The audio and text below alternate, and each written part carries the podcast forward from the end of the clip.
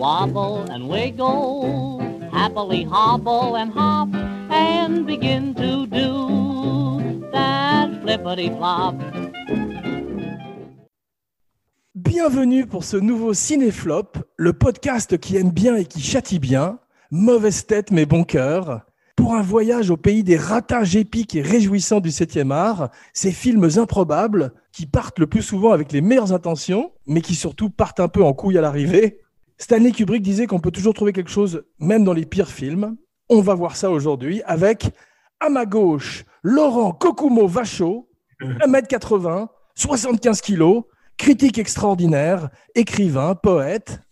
À ma droite, Jean Pazuzu Weber, 1m80, 80 kg, grand prêtre de Satan, sexorciste suprême, pour le meilleur et pour le rire. Aujourd'hui, sans plus tarder, Richard Burton, ivre du matin au soir face à Linda Blair, pleine de coke, dans Exorciste 2, The Heretic, 1977, réalisé une fois de plus par John Borman, les hasards de la programmation. And now, let's get ready to rumble.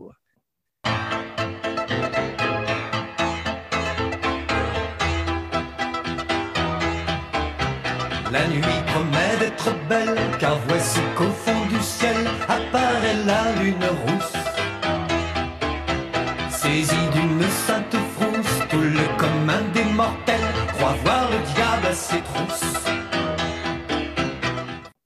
Bonjour, professeur Vachaud, ça va? Bonjour mon collègue, comment tu vas? Très bien. Nous écouterons votre diagnostic en fin d'émission. Comment tu définirais un bon mauvais film, toi? Et je t'en supplie, n'utilise pas le mot nanar. Il y a différents types de mauvais films. Il y a de toute façon le truc absolument ridicule qui est déjà vendu comme tel, quoi. C'est-à-dire euh, quand tu vas regarder La malédiction de l'homme puma, par exemple, tu sais que tu vas pas tu vas pas voir quelque chose euh, en fait qui a qui a déçu les attentes de ceux qui l'ont fait. Tout le monde savait dans quoi on s'engageait. Euh, quand tu vois du Z italien, pareil. Après, il y a les films qui avaient tout ce qu'il fallait sur le papier pour être des événements, hein, pour être des grands films même. Ouais. Et à l'arrivée, pour tout un tas de raisons, pour des problèmes survenus pendant la production, pour des mauvais choix de casting, pour euh, X raisons qu'on va évoquer, le résultat euh, bah, n'est pas à l'attente, euh, n'est pas à- à- au niveau des attentes et du public et même des gens qui parfois ont fait le film, hein, que ce soit les studios ou le- le- les producteurs ou même le réalisateur. Et, euh, et on se retrouve avec un objet étrange euh, qui est pas complètement un nanar, euh, parce qu'on peut pas non plus. Ah, tu m'avais promis de pas dire le mot nanar.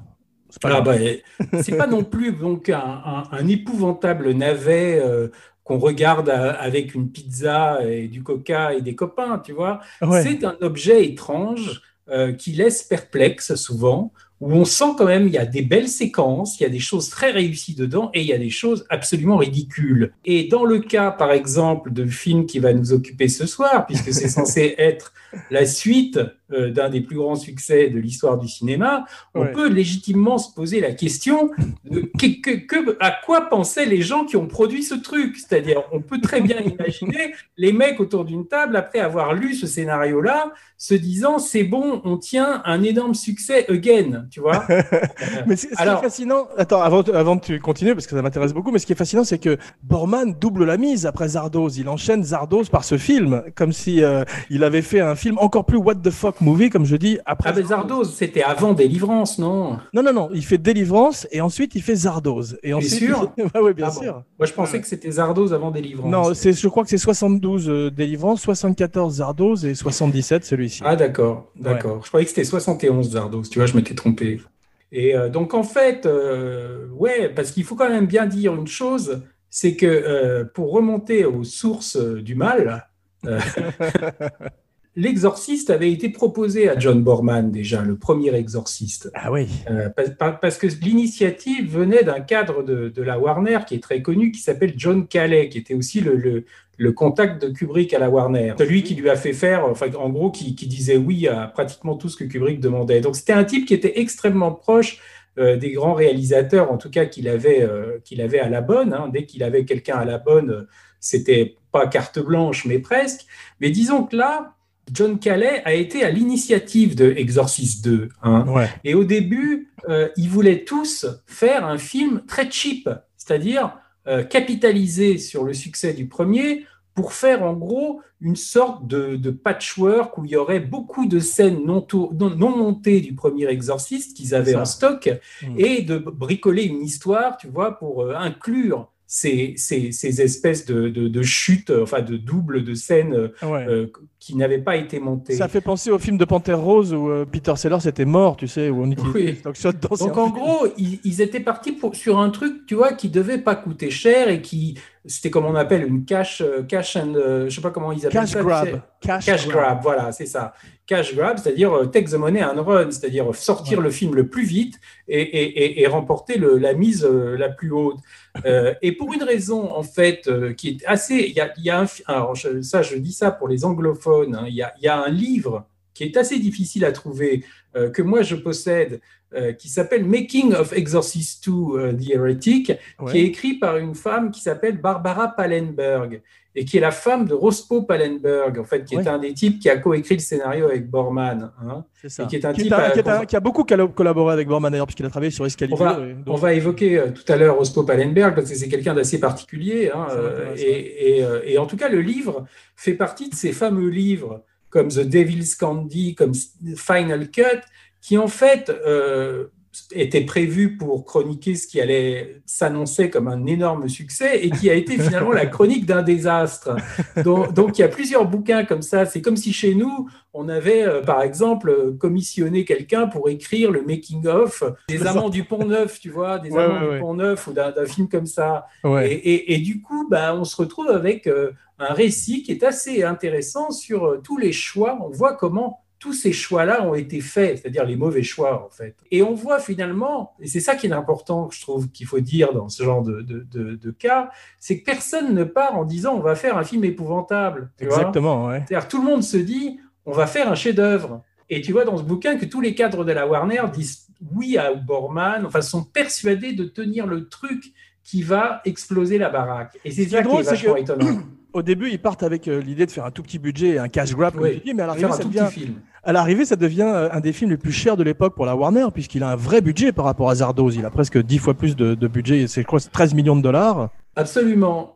Un cash and grab, ça aurait pas attiré un metteur en scène connu, tu vois. Bien Euh, sûr, et, ouais. et- et John Calais était plutôt branché sur un metteur en scène connu. Et surtout, il faut, c'est de là que tout est parti. Il y a un scénario qui a été écrit par un auteur de théâtre qui s'appelle William Goodhart. Ça. Euh, et ce scénario-là a plu curieusement hein, euh, à, à John Borman au point euh, vraiment qu'il signe immédiatement et qui a plu aussi à John Calais. C'est-à-dire tout le monde a été emballé par ce scénario. Linda Blair dit que le scénario à l'arrivée n'a plus rien à voir avec le scénario de départ. Oui, c'est ça. Donc après, Rospo Pallenberg a fait des tas de changements avec Borman. Borman a aussi amené des, des tas de changements au script, ce qui fait que William Goddard s'est désolidarisé après de l'entreprise. hein. Il, a, C'est ça. il, a, il a dit sans moi, quoi. Et il paraît qu'à la fin, on reconnaît assez peu le, le scénario original, quoi, Ouais. que j'ai pas lu. hein. Tu sais ce que ça veut dire number two en anglais? Number two, numéro 2. Ouais. Non, ça veut dire aller chier en argot. Et, euh, Ah bon? Ouais, number one, c'est pisser. Number two, c'est chier. Ils auraient dû se méfier en faisant le film. Est-ce que tu dirais que c'est comparable à Jaws 2 ou Death Wish 2 qui sont Ah non, non, non, non, non, c'est pas du tout pareil. Jaws 2 ou, ou, ou Death Wish 2, c'est vraiment refaire la même chose que l'original. C'est c'est le, quasiment le, presque un remake déguisé. Tu Ah, vois. c'est ça, Euh, voilà, voilà. Là, il y a une ambition énorme euh, qui n'est pas du- qui, qui, qui veut élever le débat un peu, tu vois, qui veut transformer le film de Friedkin, euh, qui était quand même un film d'horreur, en espèce de thriller métaphysique. Et de science-fiction, parce que moi, ça m'a fait penser plus à Stephen King, à Firestarter, ou ces films qui se passent dans les même et, et un peu, et un peu de science-fiction, oui, parce qu'à l'époque, là, les, les, les, les films sur les médiums, les, les, psychics, tout ça, c'était à la mode, comme Exactement. Scanners, des choses comme ça. Ouais. Mais, mais surtout, il voulait, si tu veux, on se situe euh, à l'époque où le Parrain 2, si tu veux, avait quand même, sans avoir le succès du premier, remporté un grand succès critique et un succès euh, commercial assez important pour un film de presque 4 heures. Ouais. Et ils étaient dans l'idée que le numéro, on pouvait faire des numéros 2 qui allaient surpasser les numéros 1, tu vois. Ce qui est arrivé euh, dans, dans bien des cas, comme euh, le Road Warrior, comme Evil Dead 2, Toy Oui, mais Story disons, 2. assez peu avec des, avec des films comme ça. C'est souvent avec des Marvel ou des machins, tu vois, des, des, des films de bande dessinée où souvent les, les deuxièmes, il y a plus d'argent que sur le premier. Donc, Ouais. des fois, ils arrivent à faire des choses plus élaborées. Ouais, mais tu as, Mais là- aussi Dawn, Dawn of the Dead, Gremlins 2, Bon baiser de Russie. Batman Mais là où ils, se sont, ils se sont plantés, à mon avis, si tu veux, dès le départ, c'est que, euh, en fait, Borman n'aimait pas du tout le, le- le premier exorciste, que ce soit le scénario, c'est pour ça qu'il l'avait refusé. Il trouvait, ça, il trouvait ça repoussant et il trouvait que c'était de la torture pour cet enfant. Voilà. Et Max von Sydow, euh, qui après euh, bon, a été contacté pour euh, l'Exorciste 2 pour rejouer euh, son personnage du père Mérine dans les flashbacks, il voulait pas recommencer, si tu veux, pareil, pour les mêmes raisons. C'est-à-dire qu'il n'avait pas aimé le film, curieusement, tu vois. Ouais, ouais. Et, euh, et il disait que c'était justement de, de- le spectacle, assister euh, au spectacle de, de- des tortures sur un enfant, tu veux. Donc il Oui, voulait pas il, disait que ça recommencer. avait eu, il disait que ça avait eu une influence négative sur le monde. Oui, enfin, il était très, très opposé à ça. Donc après, en fait, Borman lui a expliqué que ce qu'il voulait faire, c'était pas un film sur le mal, c'était un film sur le, la bonté, si tu veux, sur une sainte, en fait, un peu, tu vois. Et c'est là qu'ils se, sont- voilà, et c'est là qu'ils se sont plantés, à mon avis. C'est-à-dire qu'ils ont vidé le, le- film euh, à, à expliquer qu'en gros, ils allaient faire un film sur le bien absolu à partir d'un- film d'horreur qui est censé être consacré aux démons. Parce Ouais. qu'ils ont eu cette, cette, cette prétention de dire on va faire beaucoup mieux que l'original et on va élever un peu le débat, tu vois, parce que l'original c'était quand même un peu dégueulasse et, et c'était pas très sérieux. Mais moi, et trou- je trouve que l'original est fait par un sadique et le, le deuxième est fait par un masochiste. Bah, je sais pas par qui c'est fait, mais en tout cas, ça, ça, ça n'a pas été concluant. Mais ce que j'essaye de dire, c'est qu'il y avait quand même les meilleures intentions derrière tout ça. si Bien sûr, veux. bien sûr. Mais Euh, ça- ni Friedkin ni William Peter Blatty n'acceptent de retourner quand on leur, on leur propose d'abord le film. Non, il paraît que c'est pas tout à fait vrai. Si tu veux, il paraît qu'on leur a proposé de faire un, un deuxième Ouais. et qu'ils ont essayé de, de d'esquisser. Enfin, surtout, il, y a, il paraît-il, il y a une réunion homérique euh, à la Warner entre Friedkin et Blatty où, paraît-il, pour se marrer, ils ont imaginé le début le plus débile qui soit. C'est-à-dire qu'ils ont euh, imaginé une prairie avec des vaches avec des têtes coupées Des vachos. Et que tout le générique se, place, se passait là-dessus. Et les mecs en face ont sauté de joie en disant merveilleux, on signe. Et du coup, ça les a complètement déprimés en disant on pourrait dire n'importe quoi, ils signeraient. Donc, comme ils étaient l'un et l'autre euh, submergés de, projets, et, et ils se sont dit bon, euh, on n'a pas besoin de ça, et ils ont, ils ont refusé. Et, et du coup, bah, la Warner, qui était propriétaire du, quand même de- du sujet, a, a décidé quand même de, de- de mettre en chantier un deuxième sans William Peter Blatty, qui était quand même non seulement le scénariste du premier, mais aussi le producteur. Tu vois Ouais.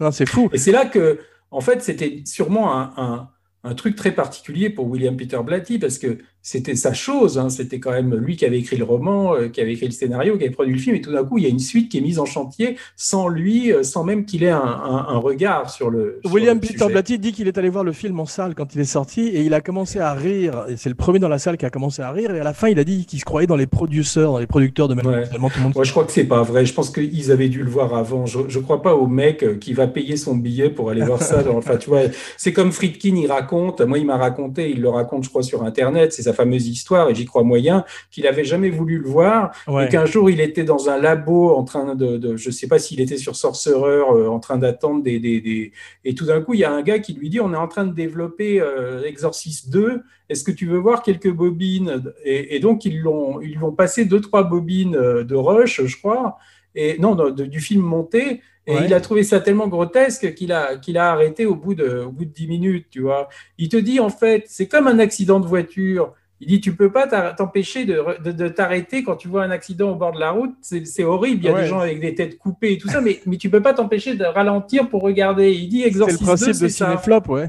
Non, mais Voilà. c'est vrai, mais, mais il paraît que les exécutifs qui ont assisté à une projection euh, du film se sont fait chasser dans la rue par le, le- le public qui était tellement. Ouais, j'ai entendu dire qu'il y a des gens qui lançaient des tomates sur l'écran, enfin, ça avait été extrêmement violent. Bah, de toute façon, c'est toujours très violent quand euh, les attentes sont déçues. Hein. C'est, Ouais. c'est, c'est là, il y avait une énorme attente. Euh, Jaws 2, c'était plus ou moins la même chose. On voyait plus le requin, donc je pense pas qu'il y avait une, une pareil pour Godfather 2, tu vois, c'était plus, euh, c'était plus complexe, l'histoire était plus, s'étendait sur plus de temps, mais quand même, on retrouvait les mêmes personnages. Là, à part Linda Blair et Max von Sydow dans un, dans un second rôle euh, fantomatique, tu, tu retrouves très peu de, de l'univers du premier film. Tu vois, il y a. Kitty, Kitty Vin qui est dans un rôle complètement différent, Ouais. euh, et tout On est en reconstitué en studio, quoi. I feel a burning pain keep on burning in my bloody brain. I've got cocaine running around my brain. Linda Blair, un nom prédestiné pour prendre de la coke, euh, re- revient, euh, mais elle manque de pif sur ce coup-ci, elle a Ouais. de revenir, mais sans être maquillée en démon. Le, le premier film avait été trop Oui, pénible. oui, non, elle a fait, elle a fait, paraît-il, très, très, euh, elle a été très emmerdante parce qu'elle voulait plus subir le- le- les quatre heures de maquillage ou je sais pas quoi. Donc, Ouais. ils ont été obligés d'engager une autre fille pour, pour, pour se faire maquiller à la place. Mais c'est déjà un peu le cas dans le premier, mais dans le premier, Ouais. c'est parce qu'elle était trop jeune. Mais elle a été, paraît-il, assez pénible. Euh, mais en fait, si on part du début, hein, c'est, que ce scénario de William Goodhart, Mauvaise tête, mais good heart. Comme cinéflop.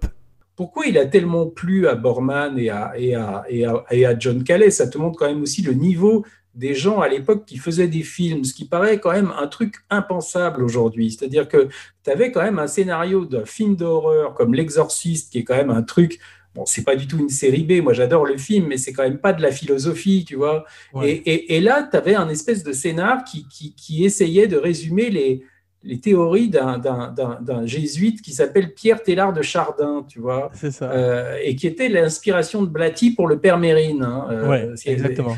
Et, et, et Teilhard de Chardin, lui, euh, il avait ce concept de un peu l'âme du monde, c'est-à-dire il pensait que dans un futur proche, on allait tous être connectés, tu vois, que, que et quelque part, il avait presque préfiguré l'internet, tu vois, il pensait Ouais. pas sur le plan euh, technique, il pensait vraiment que nos consciences allaient, allaient euh, y aller avoir une Mais expansion de nos Est-ce qu'elles étaient consciences connectées? point- Est-ce qu'elles étaient connectées par des sauterelles? Parce que les sauterelles sont très présentes, les Donc, il- lui, il pensait que dans l'univers, tu vois, tout le monde allait être connecté et que euh, on allait pouvoir, euh, même sans se parler, euh, bon.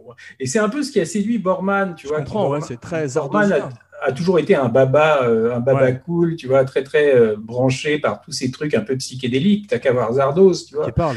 Et, En et- fait, il est, du- il est passé du. euh, le, le film est passé du liturgique au lysergique. Voilà. Et donc, en fait, depuis le départ, même dans le Cash and Grab, ils avaient cette idée euh, d'un prêtre qui enquêterait sur ce qui s'était passé dans le premier exorciste. Tu vois, il était plus jeune au départ, puisqu'ils avaient commencé avec John Voight. Alors, il, il était effectivement plus jeune. C'était, Borman imaginait un prêtre plutôt sexy, tu vois, pour qu'il y ait une, une tension sexuelle avec euh, Reagan, qui était censée être plus, plus âgée, enfin, plus, qui était une adolescente euh, de 18 ans maintenant, 16 ans ou 17 ans, je sais plus. Et du coup, euh, il s'était dit, bon, John Voight, avec qui il avait tourné Délivrance, tu vois, Ouais. qui était un ami à lui, était euh, un choix qui lui paraissait euh, très intéressant. Et il avait voulu déjà euh, faire euh, un autre film avec John Voight, donc ils étaient en contact. hein. Et John Ouais. Voight, à l'époque, euh, et, et en plus, quelqu'un, je crois, qui avait pensé au séminaire à une époque, tu vois, de sa vie avant d'être acteur. hein. Ah. Euh, donc ça, ça recoupait des, des, des, des interrogations qu'il avait. Mais alors, il paraît que John Voight a commencé à faire chier en, en, en, tu vois, un peu euh, en, en remettant en question chaque ligne de dialogue. Donc, il s'en sortait pas. Il paraît que le scénariste devenait fou. Tu vois, il, il- comme De Niro, tu vois, il interrogeait chaque, euh, chaque scène, chaque, euh, il voulait justifier tout. Ouais. Et, et donc, ils en ont vu marre et du coup, ça prenait du retard.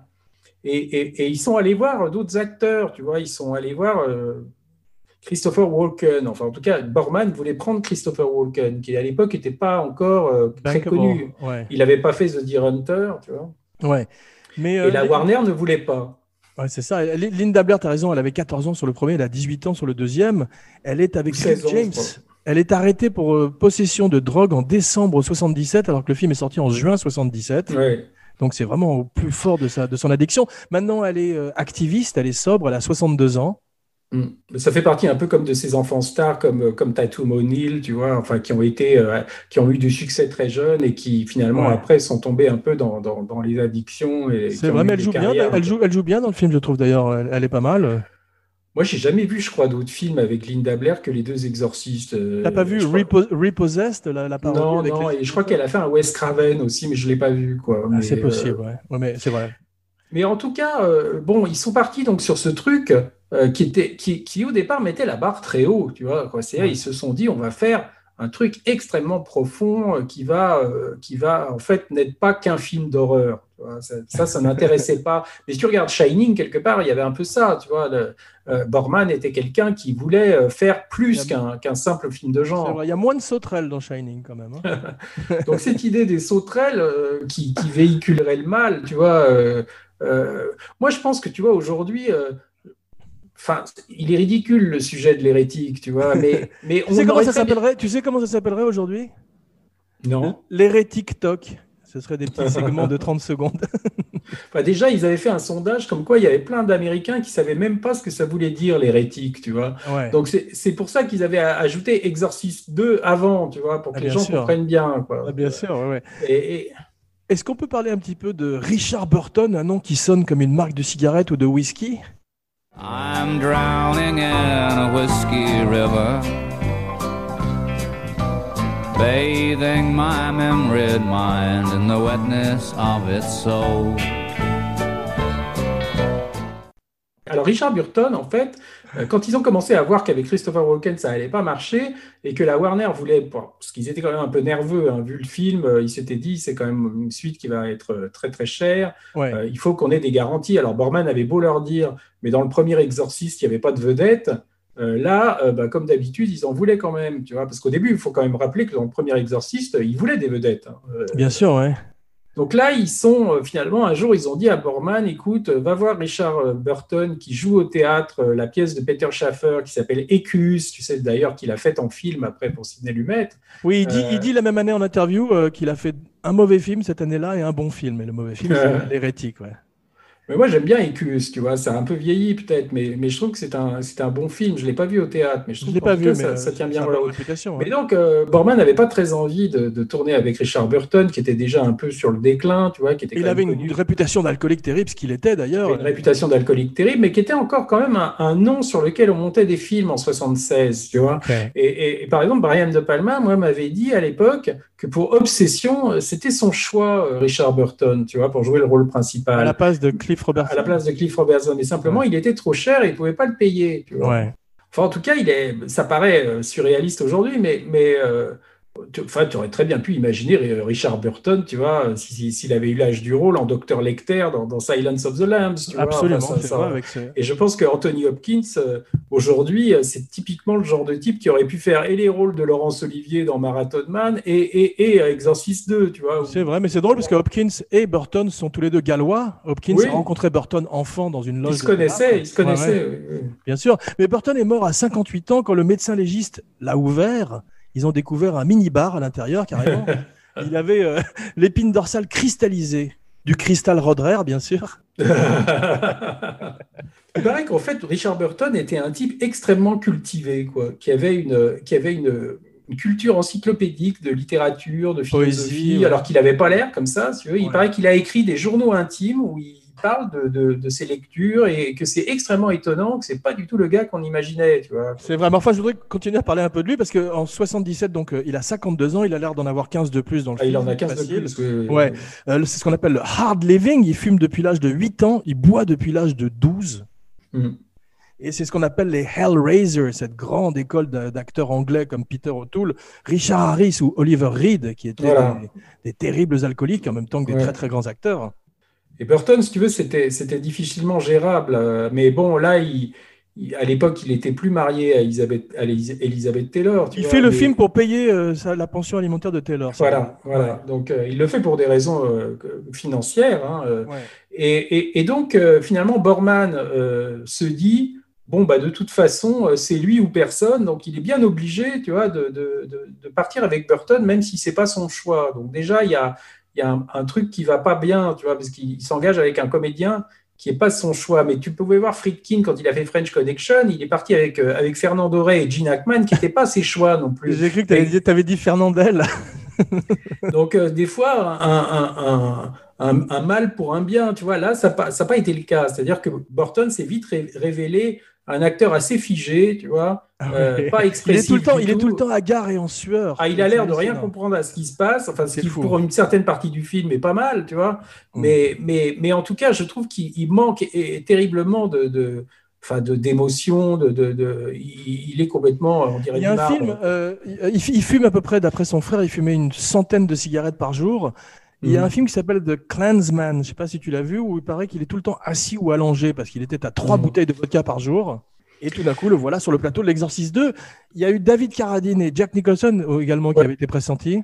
Oui, alors Jack Nicholson, il paraît que Borman a dit il n'y a pas un acteur que j'admire plus au monde, mais euh, de- si tout d'un coup j'apprends que le diable veut faire un pacte avec Nicholson, je me dis de toute façon c'est pas étonnant. Enfin, c'est déjà fait, quoi. Il n'y a pas de suspense. C'était la même que- chose qui, qui était arrivée pour euh, Rosemary's Baby. Et. Nicholson, surtout, lui, il avait, il avait fait le, le- le pushing pour, pour avoir le rôle du, du père Carras dans le premier Exorciste. Moi, Friedkin Ah. m'avait raconté Wow. que l'autre le harcelait il- à l'époque, tu vois, parce qu'il voulait à tout prix le rôle, tu vois. euh, et il n'en avait pas voulu, quoi. Et je pense qu'il avait eu raison. Donc il est très fan de Nicholson, il peut pas la voir, mais il a North Ratchet à la place de, de Jane Fonda qui était présentée au départ. Alors, ce qui se passe là, pour repartir- reparler du scénario de William Goodhart, si tu veux, le scénario de William Goodhart faisait intervenir de manière importante le personnage de Lee Jacob, qui est le flic de l'Exorciste 1. Bien sûr, vois. lieutenant Euh, Kinderman. qui est une sorte de Colombo, tu vois, qui, qui est Ouais. avec son impère et qui, qui traîne un peu pour savoir ce qui, qui a tué le, le réalisateur. tu vois, Cinéphile. de- voilà. Et, et donc, euh, quand, et, et il se trouve que Lee Jacob est, mort assez rapidement euh, au début de la pré Après avoir lu le script, non? Et, et donc, ils se sont retrouvés euh, avec un problème, c'est-à-dire qu'ils ne pouvaient pas utiliser le scénario tel quel, puisqu'il y avait, il y avait un- un- il n'était pas question, de, de- ils ne voulaient pas réengager un autre acteur pour jouer le rôle de, de, de Kinderman. Mais ils ont recasté Kinderman pour le troisième avec George C. Scott. Exactement, parce que le, le- le troisième, en fait, est inspiré d'un roman de William Peter Blatty dans lequel Kinderman a un rôle important. C'est ça. Et Mais- Carras revient, le père Carras qui est complètement occulté, sans mauvais jeu de mots, du deuxième, revient et, et le lead du troisième quasiment. Mais je trouve le troisième catastrophique aussi, si tu veux. Je l'ai Mais- pas mais vu, mais on peut peut-être se le faire. pas dans, pas dans la même, euh, pas pour les mêmes raisons que le, le 2, mais, mais je sais pas, il y, a, il a- il y a une scène terrifiante, je trouve, dans le 3 qui est très avec la, avec mais- la nurse au plafond, la Voilà. vieille dame au plafond, ouais. Non, avec Ah, la le- nurse, ouais. un truc avec une. euh, Enfin, c'est une longue scène en plan, en plan fixe dans un couloir. Enfin, tous les gens qui ont vu le film s'en souviennent parce qu'ils Ouais. ont fait un jump scare. Il y a un jump scare terrible à la fin, mais Ouais. en gros, il y a que ça, moi, je trouve, qui est, qui est- qui est bien dans ce film. Tu vois. Ouais, c'est un film. Donc, c'est la preuve que même si tu es l'auteur de L'Exorciste, euh, tu Mm. peux faire une merde aussi. Tu vois. Il paraît que euh, Anne-Margaret aussi est, est pressentie pour le rôle. Does that mean Anne-Margaret is not coming? Non, mais c'est surtout qu'il y avait Hélène Burstyn qui voulait pas revenir non plus. Hein. Hélène Burstyn qui jouait la mère de, de Linda Blair dans L'Exorciste. Mais elle s'est pété Euh. le dos sur le premier, elle, était, elle avait pas envie de revenir sur le deuxième. Oui, et puis euh, bon, ils se- alors, ils- moi je sais pas, ils ont pris. euh, moi je trouve que Nurse Ratched, là, comment elle s'appelle, Louise Fletcher, Ouais. elle, elle a quelque chose un peu d'Hélène Burstyn, tu vois. Au départ, elle est choisie pour jouer le même rôle parce qu'elle lui ressemble. Elle est censée être la mère de, Ra- de Reagan au départ. Puis il l'a Ah réécrit. non, non, non, non, il n'était pas censé faire la mère. Ah si, si, passé- j'ai lu qu'elle avait été castée parce qu'elle ressemblait à Hélène Burstyn et qu'ils se sont rendus compte qu'il fallait réécrire. Et au début, le psy était écrit pour un homme, pour Chris Sarandon. Oui, oui, oui, c'était écrit pour un homme. oui. C'était Ouais. Chris Sarandon qui devait jouer le rôle. Et puis, euh, je sais pas, en voyant les rushs, euh, non, en voyant un film de Chris Sarandon, parce que c'était, euh, je crois que c'était, euh, je sais plus, je crois que le producteur avait fait un film avec Chris Sarandon et il voulait absolument que ce soit lui. Euh, et c'est Borman, je crois, qui a pas voulu. Euh, Sarandon, c'est lui qui était, qui était dans Dog Day Afternoon, c'est ça? C'est lui qui faisait le travesti, enfin le ça. transsexuel, dans, qui était le Et- copain de Et qui fait le vampire dans Fright Night, c'est ça aussi? Euh, c'est ça. Ouais. Et, et surtout le, le, le roi dans Princess Bride, tu vois, Exactement. le, le, le, le Ah, méchant bien. roi là. Ouais, ouais. Tout le film est filmé euh, sur le backlot de Warner Bros. Ça se sent d'ailleurs. hein. Ils n'ont pas le droit de Mm. retourner dans la maison de l'original de l'Exorciste, ni sur les marches originales, ce qu'on appelle les Hitchcock Je Steps. sais pas s'ils avaient pas le droit ou si c'est. Moi, j'ai lu que la, la ville ne les avait pas autorisés ni à utiliser la maison, ni à utiliser Ah les- bon, les, parce que marches. pourtant, c'était. euh, Bon, pourtant, on les voit. euh, Il n'y a pas une scène où ils y retournent. C'est quand même fait en studio. Ah, mais- Tout est en studio. Et pourtant, ça avait dû faire une telle pub que, que c'est curieux, tu vois. Parce que maintenant, il y a des exorcist steps, tu vois, les, les, les fameuses marches. Ouais. euh, elles ont, il y a eu une plaque qui a été déposée. Elles sont quasiment euh, comme, tu vois, les, les marches de, du, du- du- de Joker. Rocky. Ou non, du de Joker. Rocky, tu vois. Mais tu te le- rappelles, le Joker, maintenant tout le monde Ouais. faire des, photos sur Instagram sur les marches du Joker. Enfin, en tout cas, maintenant, tout le monde se fait photographier sur Instagram sur les marches de l'exorciste. Tu vois, il y a même Ouais. une plaque où Friedkin et Blatty sont venus inaugurer la plaque. Donc, c'est- je pense que c'est un motif de fierté pour la ville de Georgetown. Ouais. Euh, mais, mais, mais, là, euh, mais là, du coup, visuellement, le premier Exorciste, c'est un film qui est quand même, et ça, c'est, Friedkin qui avait insisté là-dessus, c'est assez réaliste. Tu vois, il voulait qu'il y ait une esthétique un peu de documentaire, tu vois, de, de- Ouais. caméra à l'épaule.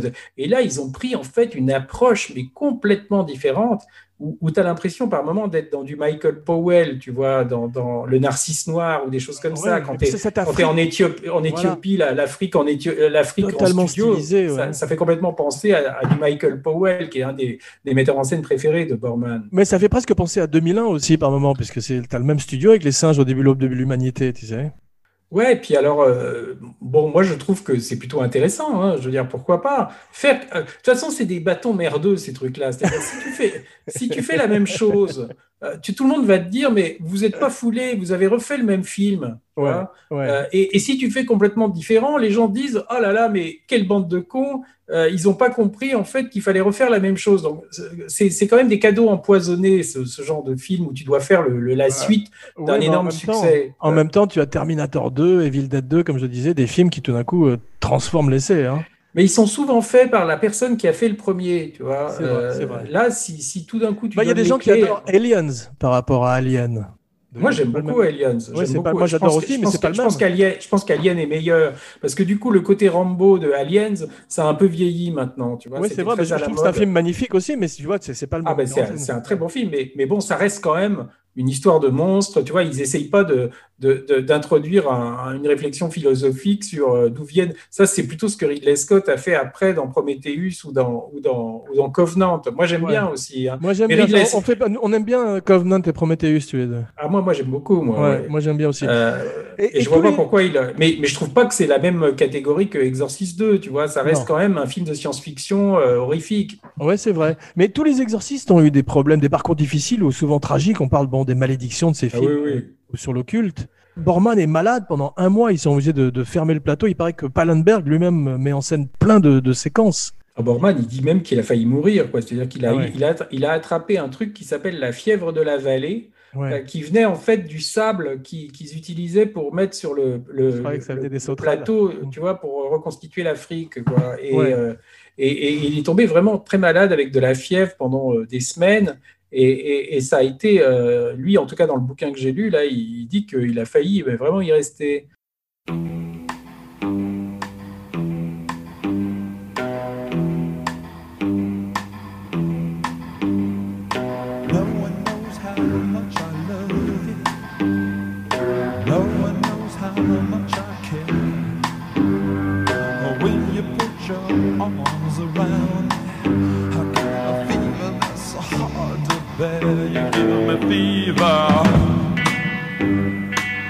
Ouais. Et, et donc après, oui, on a raconté qu'il y avait des malédictions, mais tu sais, dès qu'il y a un tournage qui dure très très longtemps, euh, il se Ouais. passe toujours des trucs. Shining, surtout, les décors, surtout les, les surtout décors quand avaient brûlé aussi, euh, tu vois. Ouais. Surtout le surnaturel comme Poltergeist avec euh, tout le monde qui est mort aussi. euh, Mais... Oui, ou Rosemary's Baby, ou après, l'année d'après, Sharon Tate a été tuée. Ouais. Mais, mais euh, bon, je, je, je pense pas là que. enfin, franchement, euh, moi, ce qui se passe, c'est qu'il faut quand même dire un truc c'est que j'ai vu Exorcist 2 avant de voir Rétis, avant de voir l'Exorcist 1. Mm. Parce que j'étais trop jeune, enfin j'a- j'avais 13 ans et je pouvais pas voir l'exorciste. Et en plus, à l'époque, on pouvait pas avoir accès à ces films-là. Tu vois, il y avait pas. Aujourd'hui, tu peux, as envie de voir n'importe quel film, tu peux le télécharger, tu le trouveras en DVD, en, en Blu-ray. À l'époque, il fallait attendre que ça ressorte. Et l'exorciste, quand, quand moi je voulais le voir euh, à 13 ans ou 14 ans, euh, ça passait plus nulle part à cette époque-là. Tu vois, à Ouais, Paris ou dans. Et donc, on était, euh, ça pouvait pas passer à la télé.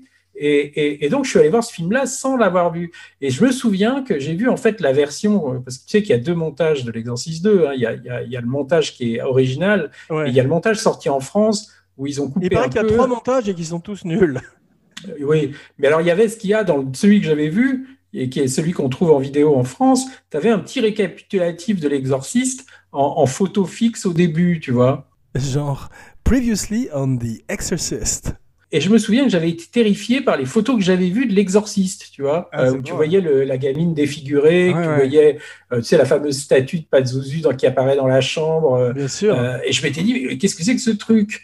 Et, et, et en fait, ça Ouais. m'avait fait peur. Alors Hmm. que, euh, parce que j'avais été terrifié par ce début qui normalement n'existe pas dans la version de Borman, tu vois. Ouais, ouais. Et, et, et en fait, il m'a fallu quand même après euh, un ou deux ans, quand j'ai vu, quand, quand après, je sais plus quand j'ai vu le premier Exorciste, après quand même, je pense plus tard, hein, quand même bien 4-5 ans plus tard, euh, c'est là que j'ai vu quand même, quand j'ai revu Exorciste 2, que j'ai dit, c'est n'importe quoi, tu vois. c'est c'est- c'est- J'avais lu le livre de William Peter Blatty en, en même temps. ouais. Et, et- donc, en fait, moi, je connais, des, je connais vraiment des gens, il y, en a, il y en a pas beaucoup, mais c'est quand même des gens importants, qui trouvent que l'Exorciste 2 est meilleur que l'Exorciste. Bah, Pauline Kell, la critique. Pauline Kael, Michel Simon, parce que c'est le grand champion de Borman, tu vois, il a quand même fait un livre avec John Borman. On peut lui envoyer l'émission? Il y a euh, Joseph McBride, hein, qui est quand même un, un critique américain important aussi, avec qui j'ai discuté, moi, et qui trouve que c'est qui déteste le premier Exorciste, qui trouve que Ouais. c'est une débilité, et qui trouve que le- le- le- le- l'Exorciste 2, visuellement, est somptueux, qu'il y a peut-être des défauts un peu de scénario. Ah, mais- Excuse-moi, mais au bout de la 15e minute, ils se mettent un serre-tête et ils partent dans une machine à rêve qui s'appelle le synchronisateur. voilà, À ça. partir de là, c'est plus possible.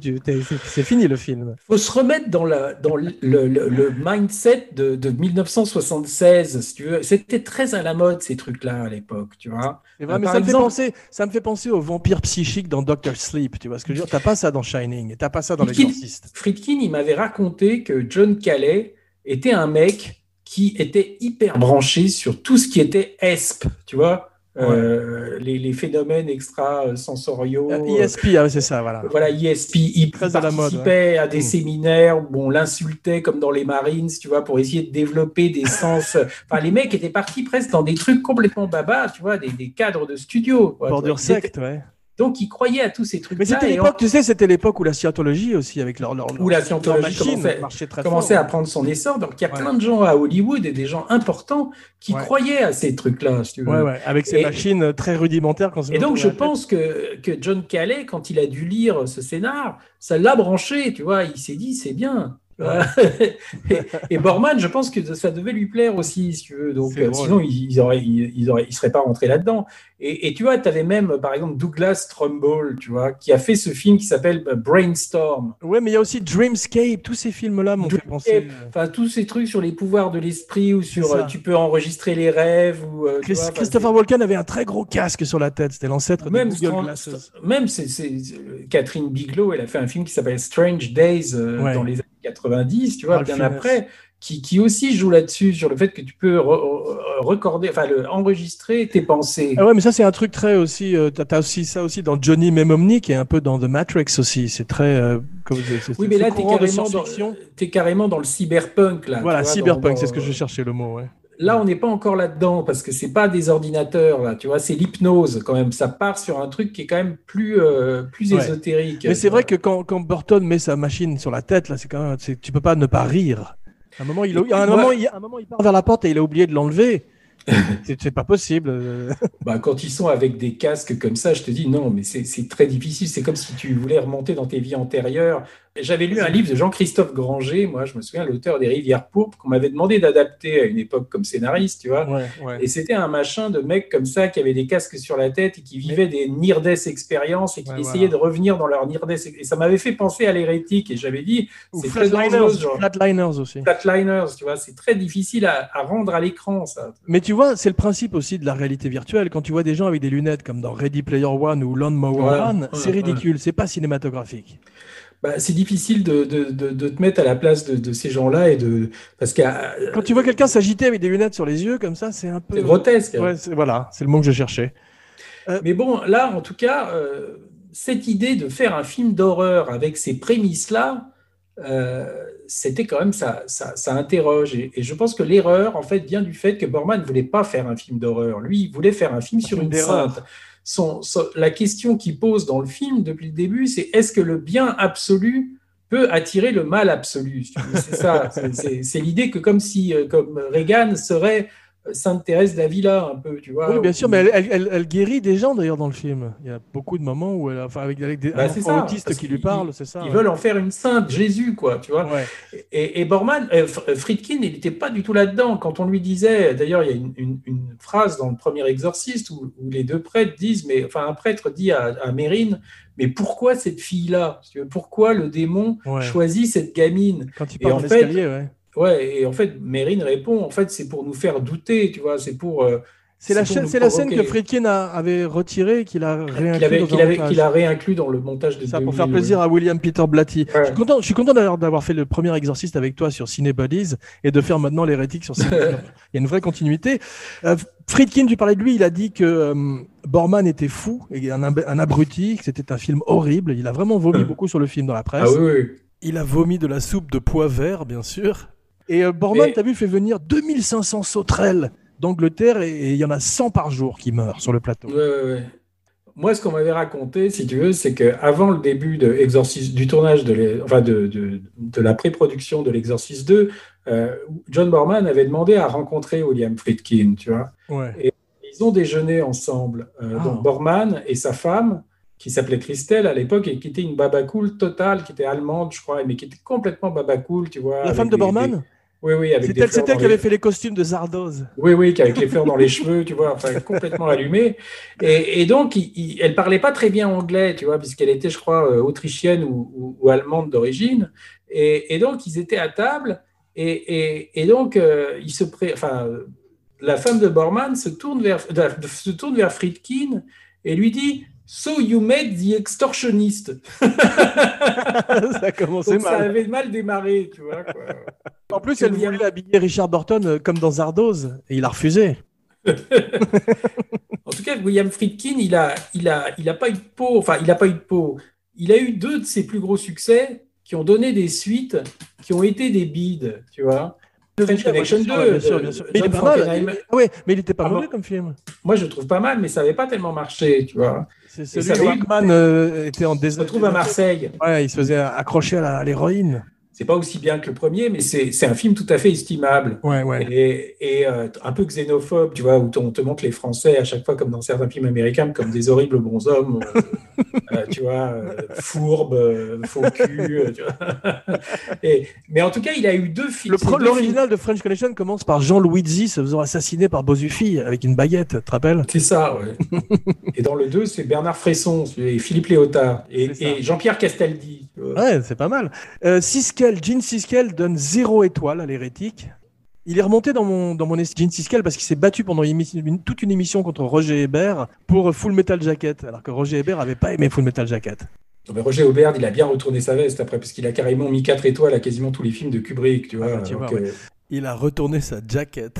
Et de toute façon, il fallait voir que ce fameux duo de critiques qui s'appelait Siskel et Ebert, euh, et Ebert était en fait ce qu'on appelait une Paulette. hein. C'était un, élève de Pauline Kael, comme Paul Schrader d'ailleurs. hein, Ah, d'accord. et on les appelait les Paulettes, tous ceux qui avaient été formés par Paul Schrader, les critiques. Bonne fête, Pas par euh, Pauline Kael, les critiques. Ah, d'accord. Et, et donc, en fait, ils, ils avaient souvent un duo qui fonctionnait sur le principe de bad cop, good cop, tu vois. euh, Ah, c'est ça. euh, Il y en avait un qui détestait Et là, film, écoute, écoute cette émission sur Full Metal Jacket parce qu'ils sont. Je- je la connais, je la- ah ouais, ouais, connais, c'est- ouais, formidable. Parce que Hébert adore Benji the Hunted, qui est un film avec un chien, et il aime pas Full Metal Jacket. Alors ça, Siskel, il lui rentre dedans. Non, mais Siskel, en même temps, il, a- il- il rassemblait pas mal de, de- de critiques que le film avait reçues à l'époque, hein, c'est-à-dire que ça venait trop tard, que Ouais. c'était euh, pas assez surprenant, euh, et l'autre, au contraire, était pas d'accord parce qu'il trouvait que malgré euh, le fait que c'était le énième film sur le Vietnam, visuellement, moi je trouve que le débat était quand même intéressant parce qu'il y a beaucoup Ouais. de gens qui, encore aujourd'hui, sont déçus par Full Metal Jacket, hein, qui Ouais, trouvent que c'est Apocalypse Now est mieux, on en avait parlé. On en a parlé. Mais, De- mais là, l'hérétique, si tu veux, pour en revenir à, à ce film, c'est- amusant de voir. tu sais que on en avait parlé, je crois, quand on avait fait Shining. C'est, je crois, euh, le deuxième film ou le troisième film où, où, euh, Garrett Brown a été engagé avec le Steadicam. Mais il y a des plans magnifiques aériens, on dirait des plans Voilà. de drones, même par moments, qui sont superbes. Donc c'est- avec ce- ces plans-là qu'ils ont utilisé le Steadicam, et surtout le premier plan du film, si tu veux, où on voit euh, il y, a, il y a des, des pénitents qui marchent, qui gravissent les, un escalier. Je crois Ouais. que tu sais, c'est au, au Brésil, quoi, là, Ouais. quand, dans les favelas, quand, quand Richard Burton vient voir la fille qui est possédée. à gare et Euh, en sueur. et le, premier, le premier plan, c'est un, c'est un plan sur des gens qui montent les marches et c'est tourné au Steadicam. Et, et ce qui est marrant avec Garrett Brown, si tu veux, c'est qu'on ne sait pas qu'en fait ce gars-là euh, était pas du tout, avait pas du tout débuté dans le cinéma. C'était un type au départ, il était chanteur de folk, tu vois, Ah. avec, euh, avec euh, sa femme de l'époque. Ils avaient fait un duo qui s'appelait euh, Brown and Gala, je crois, ou un truc comme ça, enfin le nom de, la, de, la- de la- de sa copine. pas ça. Et euh, il, était, il a fait euh, vendeur d'encyclopédie. Enfin, il, il a une, euh, il a un CV qui est assez marrant parce qu'il est, il est arrivé assez sur le tard à fabriquer des caméras et des, et systèmes de, de- de stabilisation pour caméra. Et donc là, sur euh, l'hérétique, euh, ça devait être, tu vois, après euh, Marathon Man et, et Rocky et En route pour la gloire. Ouais, ouais. C'est les premiers films qui ont été. Et Borman était un peu comme Kubrick, c'est-à-dire il était à la. il- il- ils avaient besoin comme ça d'un point de vue, enfin du- d'un mouvement très fluide pour caractériser le point de vue du démon. C'est vrai. Mais Kubrick refuse les deux exorcistes. Il dit à Borman que pour faire mieux que le premier, il faut que ce soit extrêmement gore et graphique. Ce que Borman ne suit pas du tout parce que c'est pas son truc. À part l'os qui sort de la jambe de Burt Reynolds dans Délivrance. Kubrick, si tu veux, il, a- il avait refusé l'exorciste, enfin, parce qu'il voulait, euh, il voulait produire le film, tu vois, et, et c'était pas possible avec William Peter Blatty. Mais je pense que de toute façon, il l'aurait refusé, quoi. À Ouais. l'époque, je crois qu'il croyait pas que c'était un, un truc qui pouvait euh, fonctionner, tu vois. Ouais. Comme tu disais, la, la méchante Linda est jouée par une autre actrice. Ils n'ont pas non plus Mercedes McCambridge. Ça fait une grosse différence. Ils, ils ont Toyota McCambridge cette fois-ci, beaucoup moins bien.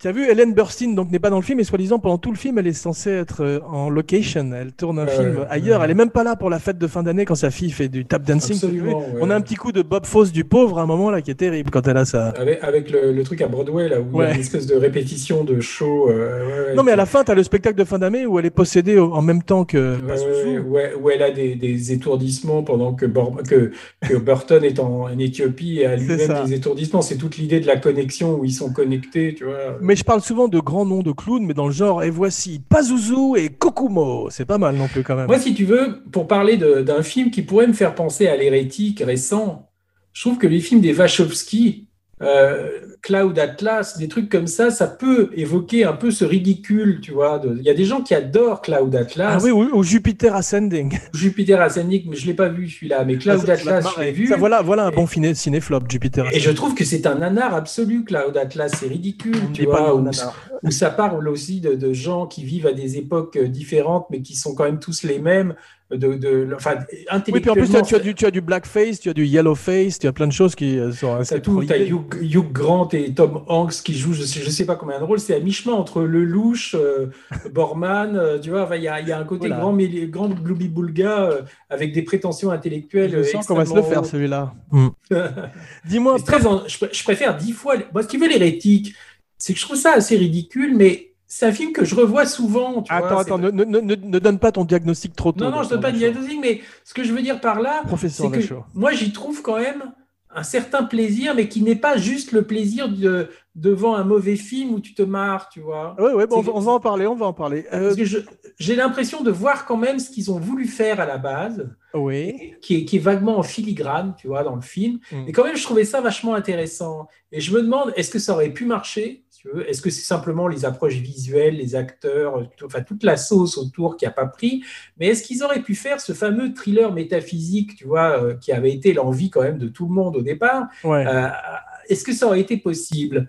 Euh, Je ne sais pas, peut-être pas. Mais, mais je trouve en tout cas que l'idée était. Je comprends au départ que- qu'ils aient tous ils aient été excités. Si tu reprends le Hollywood de l'époque, ça aurait été impossible à monter aujourd'hui, ce genre de truc, tu vois. ouais. Mais à l'époque, ils avaient pu se dire, avec toute cette mode à Hollywood sur les, les- la télépathie, les, les- les phénomènes, machin, tu, euh, tu vois, Shirley MacLaine était vachement là-dedans aussi. Elle, elle était branchée euh, vie antérieure. euh, Donc, Ah ouais, ils étaient quand même réincarnation. voilà, ils étaient quand même tous là-dedans. Donc, bon, c'est pas étonnant finalement que ça ait séduit. Le truc, c'est qu'après, comment tu as pu accumuler les mauvais choix comme ça, c'est-à-dire de montrer James Earl Jones habillé en grosse sauterelle, tu vois, euh, euh, cette histoire des sauterelles, enfin, moi, je trouve que c'est Ah, quand même la fou. grosse partie faible du film. Ah, tu sans- vois, blague, euh, Sans blague. Ça, Dis-moi, c'est- euh, je comprends moins. Le clown blanc et locuste. Pop quiz hot shot.